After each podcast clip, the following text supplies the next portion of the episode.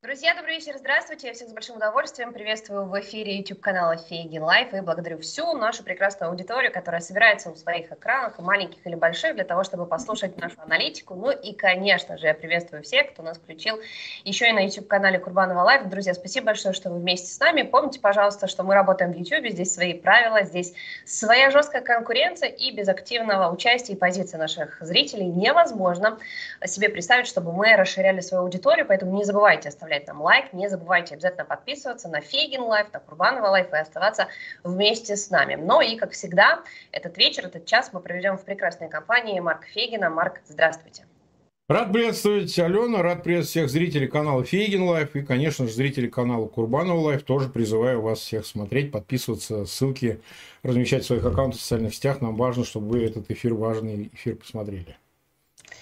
Мы, Марк, с вами начали уже в субботу обсуждать то, что происходит между Израилем и Палестиной. Да Хамасом. И, конечно же, сегодня в свете того, что все события, они, ну, по сути, только-только набирают оборот и продолжаются, нам есть о чем поговорить. И все больше и больше, к сожалению, для нас здесь будет Украина. Очень много мы сегодня, друзья, будем говорить о параллелях, ну и о том, как Российская Федерация теперь это все использует против нас. Если очень коротко, то ГУР, это Главное управление разведки, э, сегодня уже сказала, что Россия передала террористам Хамас то вооружение, которое было в ходе войны на территории Украины захвачено. Ну, ясно, то есть это э, и энлавы, и джавелины, и какие-то другие приспособления. Ну и все это они, в общем-то, передали Хамасу. Собственно, мы видели кадры, как Хамас это частично использовал. И теперь это стало как контраргумент, мол, посмотрите, западный мир, про это сказал сегодня и Дмитрий Медведев, вы же видите, как теперь это оружие используется вот в этой войне против Израиля. И это только одна из спекуляций на тему, их на сегодняшний день достаточно. Тем не менее, Марк, как вы считаете, да, вот насколько теперь украинской темой будут спекулировать в том числе и российские пропагандисты, и российская власть? А вот смотрите, как получается. Э, Украину обвиняли, что она торгует оружием. Ну, какие-то чиновники, не сама Украина, это понятно. Оружие уходит на сторону и, возможно, где-то там э, появится на Ближнем Востоке. Даже такие заявления делали отдельные руководители Израиля. Но ведь на самом-то деле, если речь идет о западном оружии, не о советском, постсоветском, это легко проверяется все. Понимаете? Дело не только в инвентарных номерах, дело не только в чипах, которые, значит, встроены в отдельные, ну, серьезно, это не автоматы, я имею в виду действительно МЛАУ или там Джавелин, наверняка есть маркеры, как, где это оружие пребывало, куда попадало и так далее, эти вещи а, легко отслеживать. Любое расследование – любое, если сейчас уже в ходе э, контртеррористической операции в Израиле на юге, а, допустим, обратно будут захвачены эти виды вооружений, да, вот, ну, у Хамас, то это же все проверяется. Это, это невозможно, так сказать, э, как-то скрыть, что это нет, это не наше, это ваше. Если выяснится, первое, что действительно торговали оружием, да, ну, это уже будут проблемы Украины. Но я все-таки думаю, мне сдается, да. Ну, есть такая версия, пожалуйста, обсуждайте, проверяйте. Для этого есть все возможности у Соединенных Штатов и у Израиля абсолютно все возможности. Да?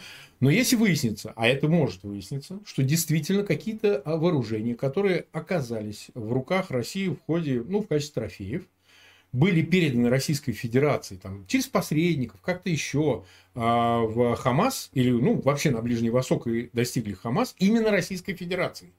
О, это серьезная будет штуковина. Это очень серьезно. Повлиять на расклад сил и позицию Израиля, с чего бы ты тогда Израилю продолжать сохранять такую, знаете, сдержанный нейтралитет, хотя, опять же, он такой условный, в конфликте на Восточной Европе между Москвой и Украиной.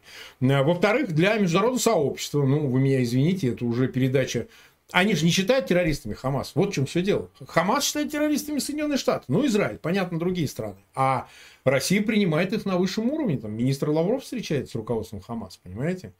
То тогда это совершенно меняется вся математика. Вы заметьте, как реагирует Москва официально. За стол переговоров, сдержанность и так далее. Они не осудили теракта, который произошел э, в ходе этих событий, когда вторглись э, боевики Хамас на территорию э, Израиля. Ну, вы меня извините, именно это первопричина, а не какая-то другая. Может, сейчас разглагольствовать, ой, не выполняется резолюция Совета Безопасности, а где они больно выполняются? Москва, что ли, выполняет резолюции Генеральной Ассамблеи в отношении Украины? Что они апеллируют к какому-то ООН, которая, я повторяю, напоминает организацию филокартистов или филателистов и так далее? Поэтому э, ООН больше никакой роли не играет. Для Москвы, прежде всего, не играет. Что там говорить про все остальные страны там, Ближневосточного квартета? Но это будут иметь последствия. Если, конечно, это вопрос коррупции, я в этом очень сильно сомневаюсь, потому что я допускаю, что коррупция, безусловно, и, конечно, в Украине есть, она может на яйцах зарабатываться, я условно говорю, не, не, не цепляйтесь к словам. Но все-таки торговля оружием – это серьезная штуковина, понимаете? Если кто-то передает оружие третьим странам, и оно достигает Ближнего Востока, это очень-очень серьезная была бы проблема. Я думаю, что мало кто на такое бы решился в принципе в Украине.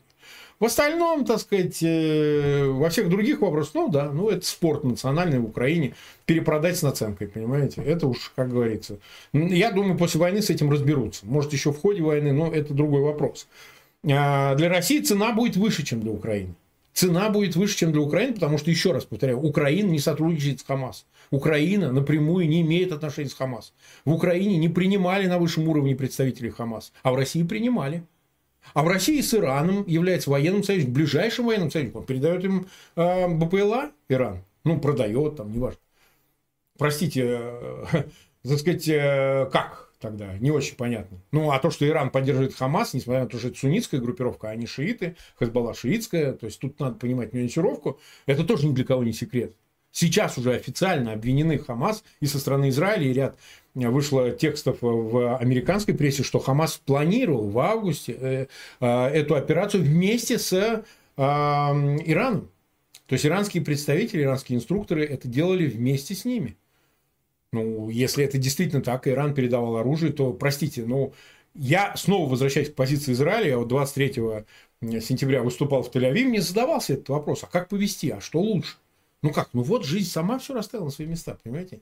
Ей не надо дополнительных аргументов, понимаете? Ну ладно убеждать кого-то. А что убеждать? Вот оно все. Вот Иран, вот Хамас, вот Россия. Вы посмотрите, так сказать, единственный пул э, таких агрессивно поддерживающих Хамас, это, в общем, до того, как американский флот приблизился к границам Израиля и вообще в Средиземноморском бассейне к Ближнему Востоку, до того, это же была однозначная поддержка терактов и всего остального. Как только появились американчики, да, ударная группа, сразу, ой, мы их не знаем, они тут мимо проходили, и Хазбалла отвалила назад, и, и Иран, потому что больно, может пожечься, а Бадок загореться может, понимаете?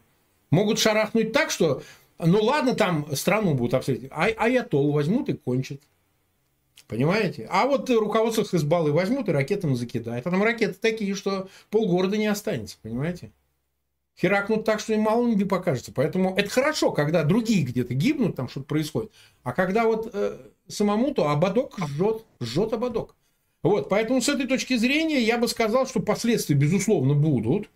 Я считаю, мой прогноз, действительно, Израиль уже заявил, но, скорее всего, войдут после там, предварительной зачистки на территории сектора газа скорее всего, убьют, ликвидируют всех э, боевиков Хамас. Это около 10 тысяч, но сейчас уже, наверное, может быть меньше. Я не знаю, как меняется количество в связи с ударами, в связи с ликвидацией тех, кто оставался на юге Израиля, там район Сдерота, вот здесь. А на территории самой сектора газа, если им не удастся переместиться в Египет или каким-то образом покинуть территорию газа, я просто тех, кто не сильно интересуется ближневосточной картой, к ней, к ней отсылаю. Посмотрите, это, в общем, малюсенький анклав, очень скучный, очень сжатый такой и так далее. Там спрятаться, ну, можно, но какому количеству? То есть, если их все ликвидируют, а об этом заявляет и руководство Израиля, и армия Израиля, настроена очень свирепо, то как бы, в общем, история Хамаса в секторе Газа будет закончена. Далее. Будет ли удар по территории Ирана? Я прогнозирую, что да. Я прогнозирую да, и вот почему то, что Иран принимал участие в планировании операции и, возможно, даже ее осуществления, у меня сомнений нет. Это-то понятно, это ясно. Другой вопрос, а хорошо, а если действительно Иран пороговая страна, а если действительно через неделю будет бомба, как некоторые представители СМИ пишут американских, ну так следующий теракт будет с использованием атомного оружия. Ну а, а кто скажет, что этого не произойдет? Вот кто поручится, кто даст гарантию, что этого не произойдет? Вот кто это может гарантировать? Нет, ну что вы, Иран не такая страна, он не будет этого делать. А приведет это к чему? К ответному удару атомной бомбой со стороны Израиля? Это же очевидно. И что? И зачем? А не проще ли до этого момента все военную инфраструктуру, заводы, не знаю, там, центрифуги, все на свете уничтожить. И просто как бы привести все к, а, привести все к какому-то, так сказать, э, нулевому уровню, такому приемлемому.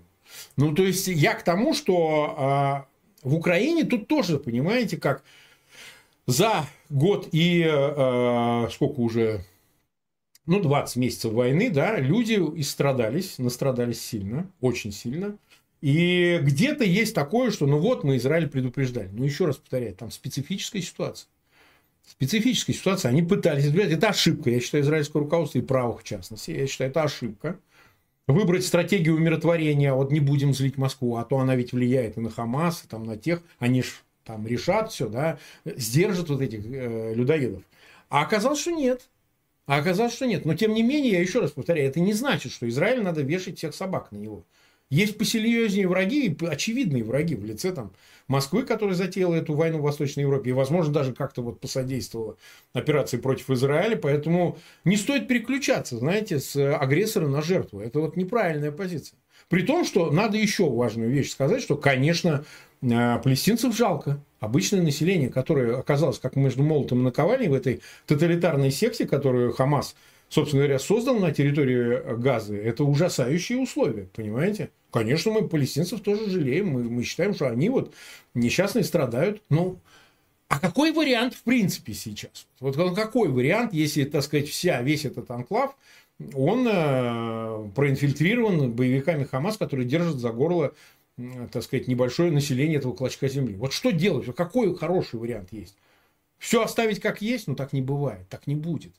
То есть нужно дать возможность армии осуществить ее задачи.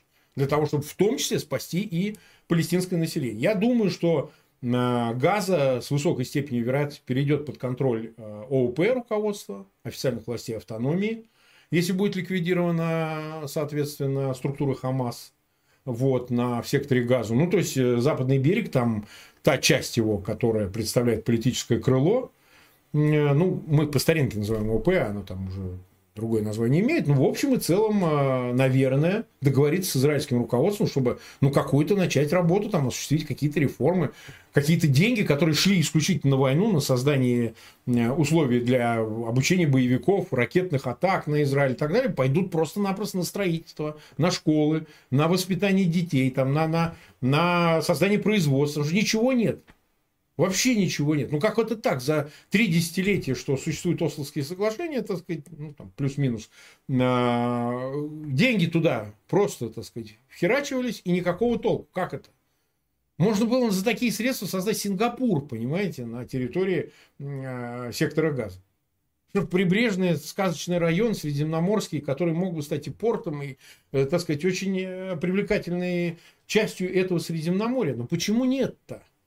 Все ухнуто в войну с Израилем, в результате которой вообще непонятно, что теперь будет. Так что мы э, считаем, я сказал от своего имени, считаю, что, конечно, израильское руководство уверен, э, сумеет каким-то образом э, э, спасти жизни палестинцев тоже и помочь им как-то выжить в этой ситуации. Вот. Это было бы очень-очень правильно и желательно. Последнее, что я хочу сказать, нужно учитывать, что все-таки сводить это война с мусульманами. Ну как же с мусульманами? В армии Израиля воюют мусульмане в армии Израиля, вот те, кто сейчас освобождает южные районы, будет входить в Газу, воюют мусульмане. Институционально арабы, берберы, там, маленькие народы всякие и так далее. Есть мусульмане и что? Э, э, сказать, арабский язык второй язык государственный в Израиле, понимаете? Вторая религия, все остальное. Не надо это сводить, это не совсем так. Это не вполне верно. Я вот сейчас был в Израиле, вы знаете, людей в хиджабах ничуть не меньше, чем в Европе. Поэтому тут, знаете, такой вопрос. Пропаганда, она, конечно, сделает свое дело. Вот. Но, тем не менее, нужно не забывать, что есть цивилизация и дикари. Вот варварство и прогресс. Вот тут как бы приходится выбирать. Стратегия Израиля и до этого была. Им казалось, что если вокруг э, их государства будут процветающие, богатые другие страны, то зачем да затевать войну и все ставить на кон, да, но не про Палестину, хотя они тоже очень часто говорят, а кто спонсировал Хамас, помимо американцев и европейцев, кто спонсировал Палестину? Конечно, Израиль, только они хотели, чтобы эти деньги как раз шли на другое. Когда вы говорите об ошибках Израиля, точнее, это ошибки все-таки власти, то Нетаньяху, он ведь и когда-то в предвыборную кампанию и борды с Путиным вешал, и рассказывал о том, что он исключительно может mm-hmm. спокойно позвонить. А сегодня Центр нацсопротивления сообщает о том, что инструктора Вагнера готовили боевиков Хамас. Так, атаки ну, на вот Израиль. надо проверять. Надо проверять. Я уверена, что это сделают, да, то есть это же не вопрос того, ты веришь на слово или нет, как с этим оружием. Все это действительно будет очень установлено, потому что я представляю, как завести оружие в Украину, и я не представляю, как его вывести э, и, и передавать, ну, не новой же почтой или FedEx. То есть это действительно ну, да. должна быть какая-то особая система. Но вы вспомнили про эти удары по сектору газа, и действительно сегодня, когда это смотришь, это невероятно больно. Я все понимаю, да, тебе нужно наказать того, кто напал на тебя, но там все-таки остаются гражданские, там остаются дети, и чисто по-человечески человечески. Их очень жалко. Тем не менее... Не, ну жалко, но, но Хамас размещает э, свои объекты и запускает ракеты. Э, главный центр под медицинским центром. В подвале медицинского центра в Газе, понимаете? Ну, вот создана специально вся эта структура, чтобы прикрыться мирному населению. Что мы себя обманываем? Ну, это же действительно так. А да. что делать-то? Ну, ну, я напомню, что в свое время они гражданских на крыше своих зданий загоняли, да, надеясь, ну, да? эти здания уничтожать. То есть, ну, террористические методы. В то же время, не знаю, может быть, это цинично, но все-таки э, мы видим, что Израиль сейчас никто не может ему сказать «стоп». Да. Не бей по, то есть они там нанесли удар по университету, сектору Газа, и не только. И никто не может сказать, ну, вы должны остаться в белом пальто, белые перчатки. Ясно, что они наносят удары своим оружием. То есть, ну, как бы, а кто им будет что рассказывать? Тем не менее, вы знаете, мы с вами тоже это говорили, а у Украины всегда есть некие наручники на руках. У нас всегда да. ограничивают и никаких ударов по территории Российской Федерации. Да, еще раз мы помним, это такой слон, висящий над нами, ядерное оружие. Но тем не менее, это ведь тоже некая такая политика двойных стандартов. Израилю можно, у Украины ограничения. А, ну, что значит можно и ограничения? Тут э, немного по-другому этот вопрос выглядит, потому что Украина все равно это делает. Да? Э, другое дело, что ее ограничивает возможность применения средств, которые передаются ей со стороны Запада. Я считаю это неправильным. Вот если меня спросят, это, конечно, неправильно, потому что воевать нужно как воевать. По тебе стрелять ты стреляешь, да, и не разбираешь, там, какая территория, куда, ну, извините, так сказать, Москва не сильно э, выбирает цели, так сказать, убивает вон в поселке, в э, Гроза, это больше 50 тысяч погибших обычных людей на поминках. А, тут нельзя, ну, вот так сказать... 50, 50 человек, потому что вы сказали 50 тысяч, сейчас... 50 э, человек, я сказал. Не-не, я сказал 50 человек, конечно, в поселке Гроза, в Харьковской области. Нет, нет, нет. Я к тому, что э, нужно, чтобы достало решимости эти правила ломать. По-другому здесь не получится. Понимаете? У Израиля, ну как, э, они ощущают э, горечь от того, что действительно они полагались на то, что лучше жить и торговать, и, так сказать, взаимодействовать в окружении благополучных, процветающих стран. Отсюда вот эта ошибка стратегии пренебречь безопасностью в пользу экономического сотрудничества. Ну, страны вокруг одни же исламские, да, это страны Персидского залива. Израиль очень стремился в последние годы. Я не скажу, что это не выглядело убедительно. К тому, чтобы наладить отношения, установить дипломатические отношения, торговать, богатеть и так далее. И это вот оказалось, что это идет несколько ущерб безопасности, которая всегда была приоритетом. Выяснилось так, потому что, ну что, ну фестиваль проводим, тут шаббат, тут и все. Вместо того, чтобы сектор газа был продолжен, окружен кордоном и, так сказать, были возможности для, для, соответственно, более тщательного контроля за этой ситуацией, потому что, ну как, ну, несколько тысяч боевиков выскакивает на каких-то мопедах, парапланах, еще чем-то, это, конечно, безусловно, просчет армии.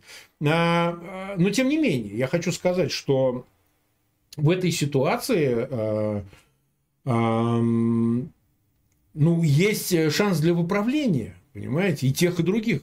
Израиль действительно будет наносить эти удары, потому что ему нужно эту, э, вот этот вызов, вот это, ну там почти тысячу человек убили, это еще предварительные данные, еще никто ничего не понимает, там две с половиной тысячи раненых, сколько заложников, никто ничего не знает. Да?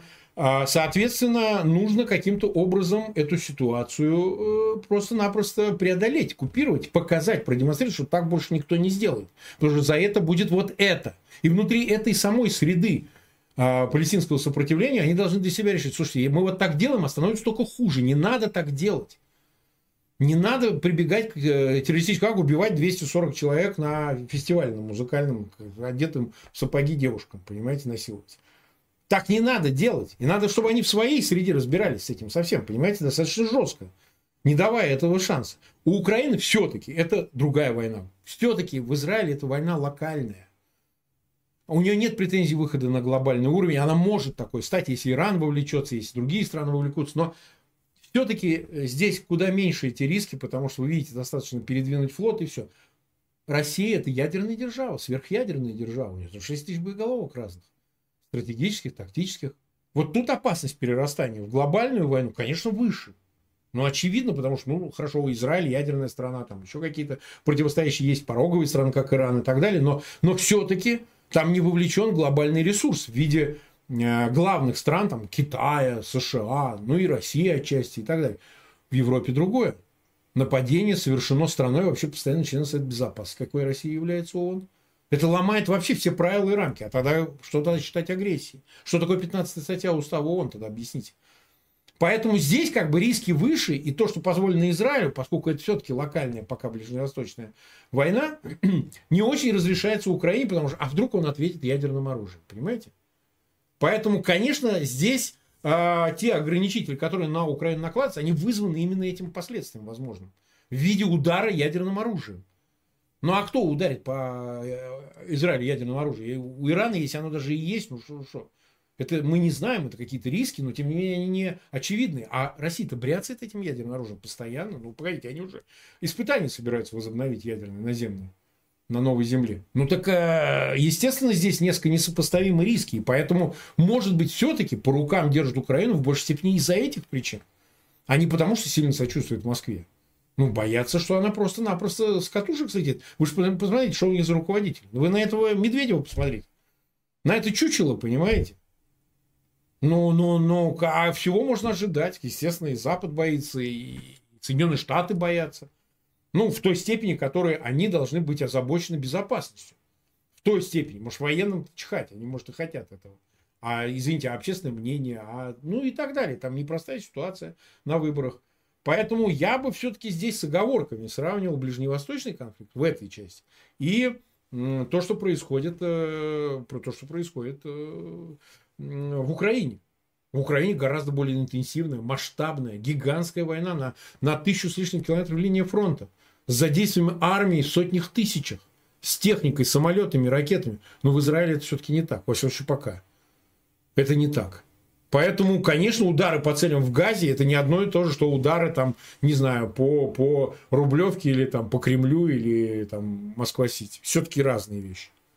Давайте я найду еще одну точку соприкосновения. Это, конечно же, Соединенные Штаты Америки. С одной стороны, вы там уже передвижения вспомнили, они действительно очень важны. С другой стороны, генерал в отставке э, Барри э, Макфари э, Макафри, простите, он сказал о том, что если в этот конфликт между Палестиной или Хамасом и Израилем, например, там появятся еще третьи и четвертые стороны, Сирия, Иран, то, конечно, Соединенные Штаты Америки не оставят это просто так и будут воевать. Ну, конечно. Ну, кстати, очень интересно, а будут ли они воевать? Просто мне кажется, что все-таки позиция США, она, как всегда, она за дипломатию.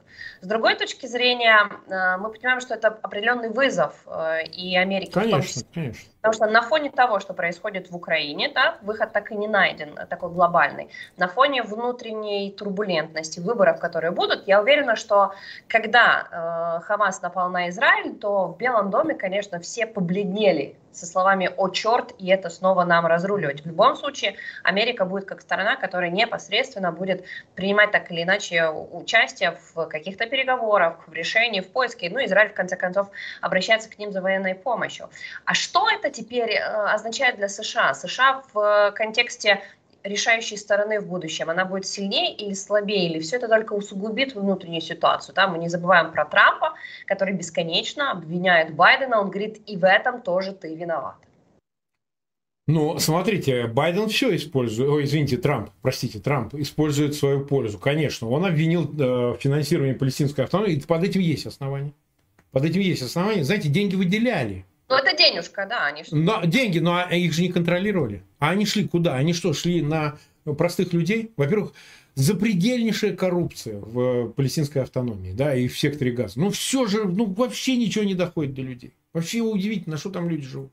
Ну, давайте честно говорить, ну, там все разворовано. Миллиарды долларов идут.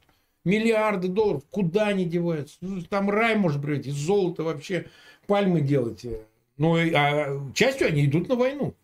закупку этих ракет, на зарплату боевикам, ну вот на вот это вот все. Поэтому, конечно, Байден отчасти и демократы несут эту ответственность. Им надо скакать, и, потому что сейчас уже и обращение там конгрессменов и так далее. А что вы наделали? Вы видите, что творится? Сейчас поэтому однозначная позиция поддержки Израиля и никаких ограничителей. Вчера в разговоре 8 числа э, между Натаньяху и Байденом Натаньяху сказал, мы войдем в газу, сектор газа, и никаких возражений со стороны Вашингтона не было. То есть попробуй сейчас возрази после всего, что произошло. Это, это говорит о том, что, безусловно, отчасти э, Байден разделяет эту ответственность. Ну, в конце концов, он президент. И Трамп будет это использовать. Трамп будет на этом зарабатывать очки. Еще и почему? Потому что Трамп произраильски настроенный был президент, понимаете? Произраильски настроенный, говоривший о том, что зачем нам эти все нужны шабабы. Ну, он вот такой не то, что он там антиисламский, у него замечательные отношения с Саудовской Аравией, например, были. Это не вопрос к религии или там, к арабам или чему-то. Нет. Он же такой вот тип, который про денежки, про, про давайте вместе зарабатывать и жестче решать, более прямолинейно. Тем он и симпатичен был громадному числу избирателей. За этим скрывается, в общем, очень много двуличия со стороны Трампа, но это окей, пусть американские избиратели решают, что им предпочтительнее. Они не ждут от политиков меньшего цинизма, это понятно. Но сейчас в этой ситуации, безусловно, Трамп э, выглядит как человек, при котором, извините, он, как говорит, при мне за 4 года я не начал ни одной войны. Там он пытался закончить афганскую войну, но он типа не начал ни одной войны. И при мне все тихо сидели, и никто не дергался. Я думаю, что это иллюзорная все вещи, это все больше такая, знаете, риторика больше предвыборная себя намылить. Но э, в этой ситуации, безусловно, он действовал достаточно жестко. Он же предложил мирный план создания палестинского государства. Сейчас уже забыто.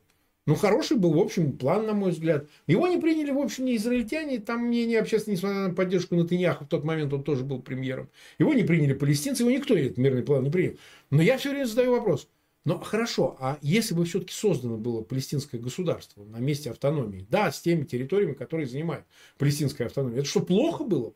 Вот если было бы, приняли бы условия, там, ограничения, понятно, но все-таки это государство, которое способно быть субъектом самостоятельным, устанавливать, налаживать отношения, под свою ответственность осуществлять государственную политику, понимаете, без оглядки, свои границы, свои там валюты, свое все. От этого отказались. Нет, мы хотим всю территорию всего Израиля. Но так не будет.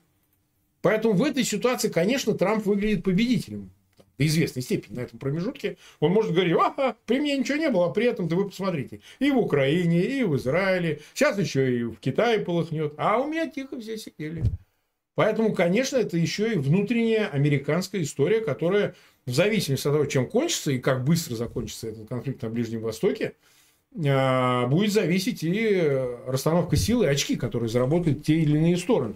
Просто мир пришел к некоторой разбалансировке, это очевидно. И виноват в этом прежде всего Москва. Давайте не будем скрывать. Москва дает многим вдохновение для того, чтобы это все делать. И Китай в отношении Тайваня, и вон, палестинским, э, палестинскому Хамасу в отношении Израиля, неважно, еще в 100 местах такое же желание испытывают.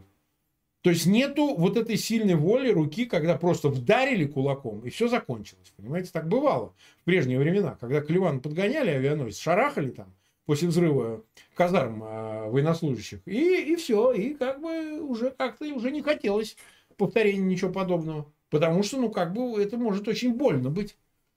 А сейчас этого нет. Сейчас рассусольные бесконечные разговоры ни о чем. Год они обсуждают, передавать Украине самолеты или дальнобойные ракеты, или не передавать. Но с, с таким набором, вы знаете, еще 10 конфликтов возникнет. В таких местах планеты, где уже слыхом не слыхали о войнах. Поэтому, как бы вот эта иллюзорность э, мира, она порождена слабостью, слабоволием э, политиков, которые за эту безопасность этого самого мира отвечают. Так это вот в такой взаимосвязи находится.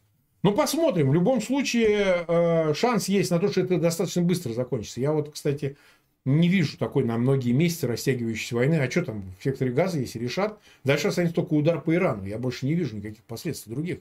Ну, посмотрим. Ну, тут интересно, знаете, а как э, выбирается дата или какой-то период, да? То есть можно предположить, что Хамас долго э, готовился, а потом, да. значит, удар. Только я не привязываюсь к датам э, предыдущей войны или их праздников, я о другом. Майкл Пенс, я напомню, что это тоже один из кандидатов в президенты в США, он говорит, что слабая позиция насчет Украины, таких политиков, как Байден, Трамп, Рамасвами, который тоже является кандидатом, mm-hmm. они как раз и породили ситуацию, что Хамас решил, что он может атаковать Израиль. Я напомню, что буквально несколько недель назад мы с вами обсуждали другую историю, это Карабах, как э, Азербайджан возвращал себе эти территории. Да. И только когда я спрашивала у азербайджанских э, специалистов, экспертов, я говорю, а можно себе такое было представить в 2020 году? Они говорят, нет. Ясно, что в 2023 открывается окно, окно возможностей. Конечно, на фоне. Слабая Россия, Америка, которая занимается своими делами, ну и Турция как э, региональный лидер. И здесь мы понимаем, что и Хамас тоже, ведь он не проснулся с утра и такой, о, черт побери, а что, почему сегодня не нанести удар по Израилю? Так а чья это больше слабость? Как раз западного мира, которого вы говорите, что еще можно год ждать помощи? Или России? Или Россия, которая на фоне своей слабости их как раз подталкивает? Я напомню, что в следующем году, например, будут выборы на, на, в Тайване, и там тоже нам эксперты говорят, следите, чтобы будет там. Да, там Гоминдан. Точка неспокойствия.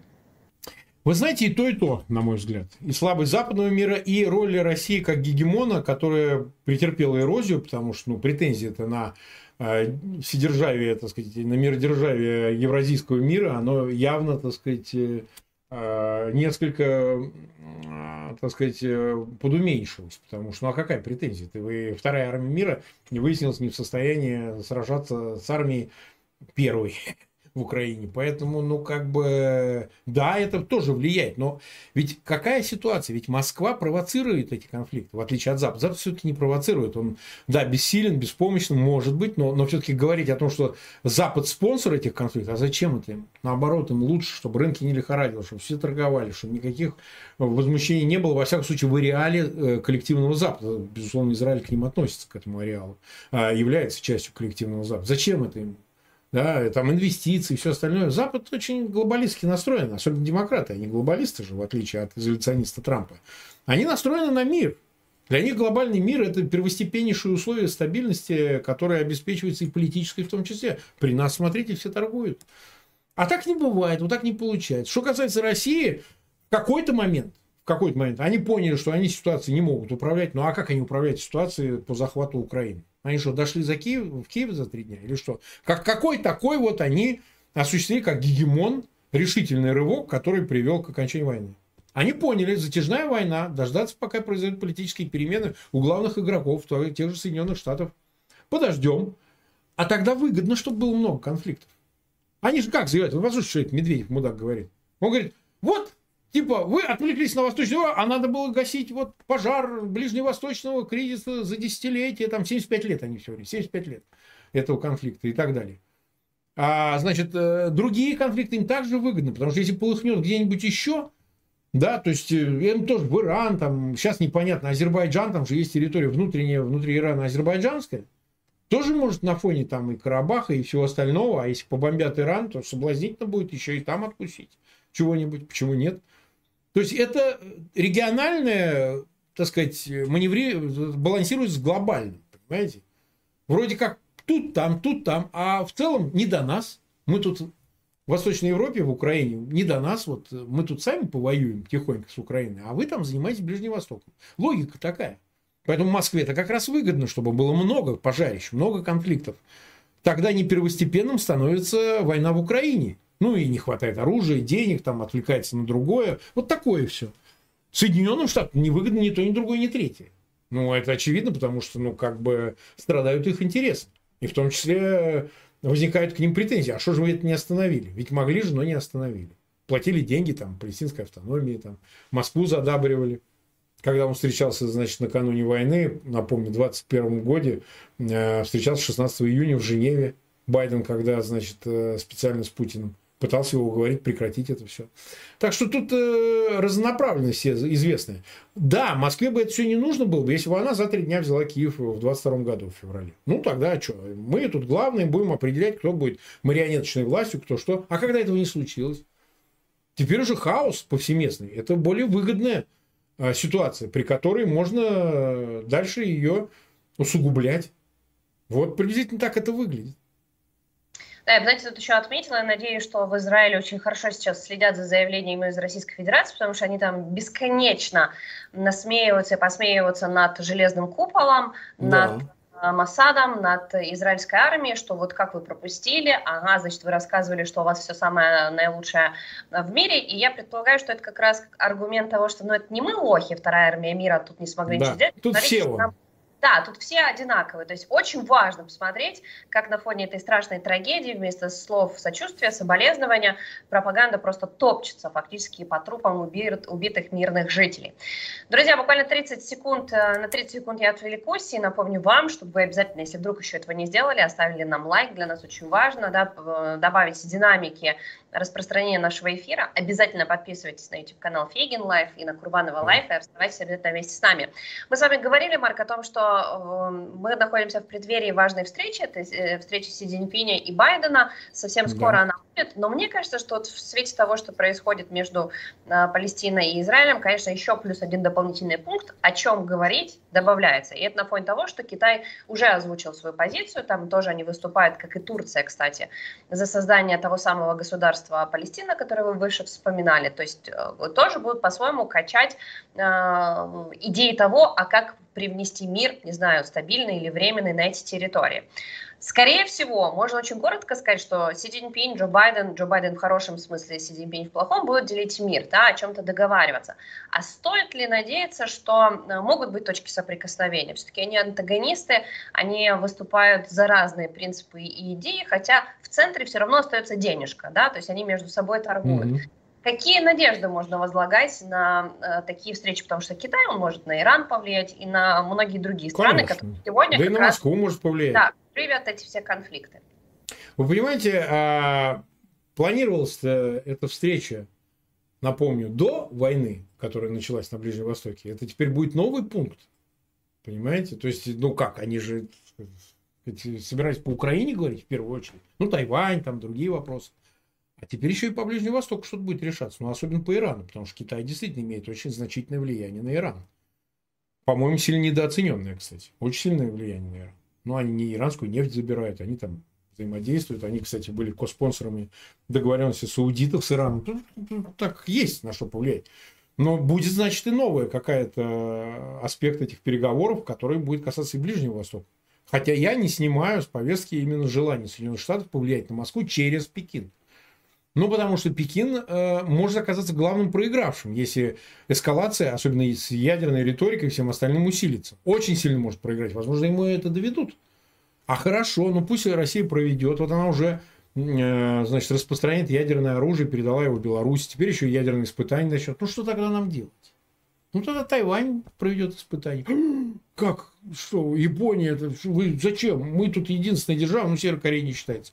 Э, в общем и целом. А, а что, у всех будет ядерное оружие? Да, у всех будет ядерное оружие. И что, и что хорошего будет? Кто этого хочет? И Китай этого хочет? Зачем это Китай? Конечно, Китай будет наставить, нет, вот мы должны, вы должны передать нам контроль, прекратить поставку вооружений Тайвань, там, все, все это будет. Вы должны не, не просто признавать единый Китай, одна страна, две системы, а вот полностью, в полном смысле, в полном объеме, значит, признать наш суверенитет над э, Тайванем. Это все будет припираться и дальше. И Китай, и Америка не уступит. Не уступит, потому что ну, а с чего бы? Зачем? А, будущие выборы, ну да, там постоянно соревнуются гоминданы, либералы. Да, патриотизм, патриоты и те, которые за интеграцию более тесную с э, Китаем. Ну и что есть, то есть. Но еще раз повторяю, все-таки принципиальным центральным вопросом является вопрос войны в Украине, потому что он задевает гораздо больше стран интересов и в опасном месте происходит в самой Европе. Как я уже много раз говорил, на войну в Европе есть абсолютное табу. Ну, табу, ну нельзя в Европе воевать. Как бы цинично это ни звучало, золотой миллиард хочет жить спокойно. Он уже отвоевал свое, значит, в середине прошлого 20 века. Зачем это?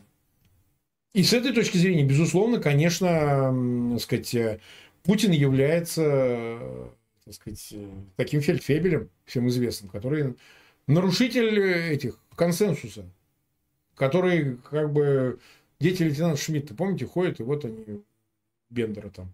Вот и все, делят территорию. Поэтому здесь надо что-то решать, и я думаю, этот вопрос останется приоритетным именно Украины. Потому что, ну, как бы у Китая действительно масса возможностей перекрыть хоботок э, с глобальным миром, Москве, и что тогда? Кому торговать газом, нефтью, вообще как-то взаимодействовать, что-то получать в обратную. То есть это принципиальнейший вопрос. Тем больше Путин собирается государственным ответным визитом именно в Пекин. Но, видимо, после Байдена. Может, до Байдена. Ну, сейчас посмотрим. Сейчас многое может сейчас сдвинуться, передвинуться, посмотрим. Но это же тоже не случайно. Такие встречи и так далее. Поэтому я думаю, что все-таки приоритетом остается вопрос Украины, но и по Ближнему Востоку решения будут. Я думаю, что Пекин будет настаивать, что не надо бомбить Иран. Мы попробуем с Ираном решить вопрос ядерной программы. Мы убедим Иран, что не надо становиться пороговой страной, там развивать свои центрифуги там на Танзе, еще где-то. давайте это остановим. Может Китай это сделать? Но, опять же, это всегда такой вопрос, кто кого обманет, понимаете? Но, но теоретически, имея такое влияние на Тегеран официально, ну, может быть, это как-то приостановит, как-то смягчит ситуацию. Сейчас уверенности нет, потому что на фоне того, что произошло на Ближнем Востоке, а, это может все поменяться. Потому что одна из версий, кстати, звучавшая, она заключается в том, что Иран сам спровоцировал, ну, как бы организовал это все, атаку Хамаса, для того, чтобы не допустить дальнейшего сближения Саудовской Аравии и Израиля. И действительно, Саудовская Аравия отреагировала, она сказала, что Израиль не прав, и мы приостанавливаем вот это сближение. Ну, Саудовская Аравия главная страна суннитского мира э, в Персидском заливе. Это понятно, это центр. Священный, религиозный, экономический, ну, весь. И сейчас это привело уже к этому результату. Но тут уже не остается никаких э, возможностей других, иных возможностей, кроме как двигаться в каком-то ну, понятном направлении, попытаться дорешать проблему с Хамас, дорешать проблему с Ираном, а потом снова возобновлять эти отношения и Израилю, и в его лице западному миру, собственно говоря, с Ириадом. Это единственный путь. И поэтому, я думаю, комплекс всех этих вопросов будет обсуждаться в Пекине. Конечно. Ну, знаете, возникает только вопрос, а Винни-Пуху это нужно или нет? Потому что мы хорошо помним, как в свое время говорили о том, что Китай имеет э, влияние на Путина, о чем вы сейчас тоже сказали. Так мне кажется, да. что преувеличено, потому что Китай говорит, мы выступаем против ядерной эскалации, чуть ли не эти же слова Си Цзиньпинь повторил в Москве, что там было понедельник, вторник, а в пятницу военный преступник Путин, много месяцев назад, конечно, я пересказываю не, свед... не свежие новости. Он говорит, о, а мы, значит, свое тактическое ядерное оружие э, будем перемещать на территорию Беларуси, что, по сути, как бы нарушает все и, и вышесказанное Си Цзиньпинем. И здесь либо Си Цзиньпинь просто делает э, хорошую мину при плохой игре и такой, типа, да, мы, мы очень плохо, но это же Россия, суверенное государство, mm и на самом деле говорит Путину, давай, продолжай. mm Либо Путин ну, не очень так и прислушивается к старшему товарищу э, Си Цзиньпиня, потому что иначе непонятно, как выступая против эскалации, боеголовки передвигаются, перемещаются, но и, и, и в ту же очередь, да, мы очень надеемся, что на Иран они смогут повлиять, но смогут ли? Ну, конечно, некоторые аспекты этих взаимоотношений Пекина и Москвы остаются загадочными. Давайте честно говорить. Но мы не можем всего знать, как они там действительно ты изображай, а я буду подыгрывать, а я буду изображать возмущение, а ты все равно продолжаешь. Ну, ну, ну невозможно это. Когда конспирологи начинают говорить, да я все знаю, там все. Ну, ну нельзя знать. Ну, у них какая-то своя игра, безусловно, конечно, существует. Какая-то. Мы можем ее как-то обсуждать, какой-то искать рисунок этой игры, но, но все равно останется что-то загадочным. Поэтому возможно и то, и другое. И некая игра со стороны Пекина, и с другой стороны и некое опасение. Степень влияния его на Москву, но она объективно большая. Вы понимаете, ведь Москва, вот если она скажет, а мы из Пекина, вот они там нам что-то указывают, а куда идти-то? Ну хорошо, если ты, у тебя бинарная ситуация или многополярная, ты можешь с теми играть, с этим, как это было раньше. Москва могла играть, она там, а я вот с Байденом встречаюсь, еще с кем-то встречаюсь. С кем ты сейчас встречаешься? Вы видели, какие к нему в сомбрерах приезжают? Ну и что, который обоссался вот этот вот товарищ.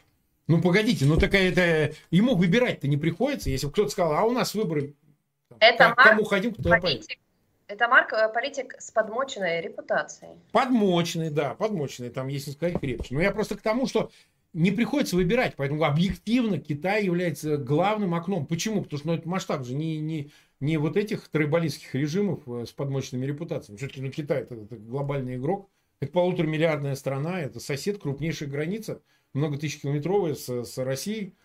Это, так сказать, экономический партнер. В конце концов, это и партнер стратегический, геополитический партнер. Ну, а что ты решишь в Центральной Азии сейчас без Китая? Вот скажите мне. Если они там фу, по свистку, они все, главы Центральноазиатских республик бывшего СССР, все едут в Китай. Ну, то есть приходится как-то, в общем, где-то согласовывать. Москва не может игнорировать и сказать, а что нам Пекин не указ. Ну, как же не указ-то? У вас экономика там сто раз меньше, чем китайская. Ну и что? Поэтому, как бы, в общем, в целом, я бы сказал, что Китай, безусловно, имеет влияние, и говорить о том, что Москва его игнорирует, это неправильно. Москва ищет и военного союза, и стратегического союза с Китаем. Они об этом сами заявляют. Сами заявляют, не мы это, а они заявляют. Да, мы, говорит, хотим, да, мы поворачиваемся на восток. Поэтому я бы сказал, что здесь, несмотря на то, что какие-то аспекты остаются для нас несколько загадочными, необъяснимыми, но в целом мы считаем, что, конечно, безусловно, Китай имеет это влияние и может его реализовать. У него есть рычаги для реализации этого влияния. Хотя бы уже потому, что есть мощнейшая прокитайская партия в руководстве, там, Шойги и так далее, да и сам Путин, которые хотят вести Россию по тому же пути. Жесточайшая диктатура, тоталитарная диктатура и одновременно сказать, пожалуйста, давайте торгуем, коррумпируем, значит, веселимся, гедонистический образ жизни ведем. Вот приблизительно так Китай демонстрирует эту модель. Конечно, демонстрирует. Но Москва ее хочет повторить. Сохранять власть вечную, неизменную. Ну, а как бы распределительная система им ни к чему. Они как бы в ней не чувствуют себя комфортно. Зачем возвращаться к советским порядкам? Поэтому, конечно, это вот сочетание, комбинация таких выгодных для Москвы моделей в виде, так сказать, жесткой тоталитарной системы политической и одновременно, как принято раньше у марксистов было говорить, надстройки и базисы в виде, э, значит, экономической, ограниченной, монопольной, но, э, так сказать, конкуренции. Я бы хотела, чтобы мы на фоне э, глобальных изменений, проблем, войны, того, что будет происходить на Ближнем Востоке, конечно же, не забывали про войну в Украине, потому что все то, что ну, жители ну, Израиля переживает. У нас это все было и востократ. Я в начале нашей программы сказала о том, что Россия очень сейчас подло использует и манипулирует украинской темой вот в контексте того, что происходит в Израиле, да, мол, вот она Буча, а Украины Бучи не было, да, никто никого не убивал, бесконечно они это повторяют. Ну, да. И для меня это очень большая загадка, зачем они комментируют, э, Марк, каждую трагедию, каждое массовое убийство, которое они совершают. Да? То есть там про Бучу они сняли кино, оно провалилось, вот этот свидетель. Они делают там целые сюжеты, рассказывая о том, значит, что везде это украинские ракеты падают. Ну и вот сейчас на Радбезе ООН э, Небензия, который, я надеюсь, что тоже будет э, с кочергой в заднице гореть в аду, он говорит да. о что ракетный удар по селу Гроза, э, который нанесла российская армия, что на самом деле там было множество украинских неонацистов. Да? Ну, Хотя мы как, знаем, как и следовало ожидать. Да. И так каждый раз. Но тем не менее, он, значит, выходит на высокую трибуну, я не понимаю, почему до сих пор он там представлен, и вот это все заявляет. Бесконечно, да, мы сейчас с вами снова скажем, что он это абсолютно импотенты, ни на что не влияет, это ничего не означает, и вообще как бы чуть-чуть к ним прислушиваться. Но он в Америке, да, он э, в колыбели демократии, там, где свобода слова, он, находясь там, начинает снова и снова рассказывать про украинских неонацистов.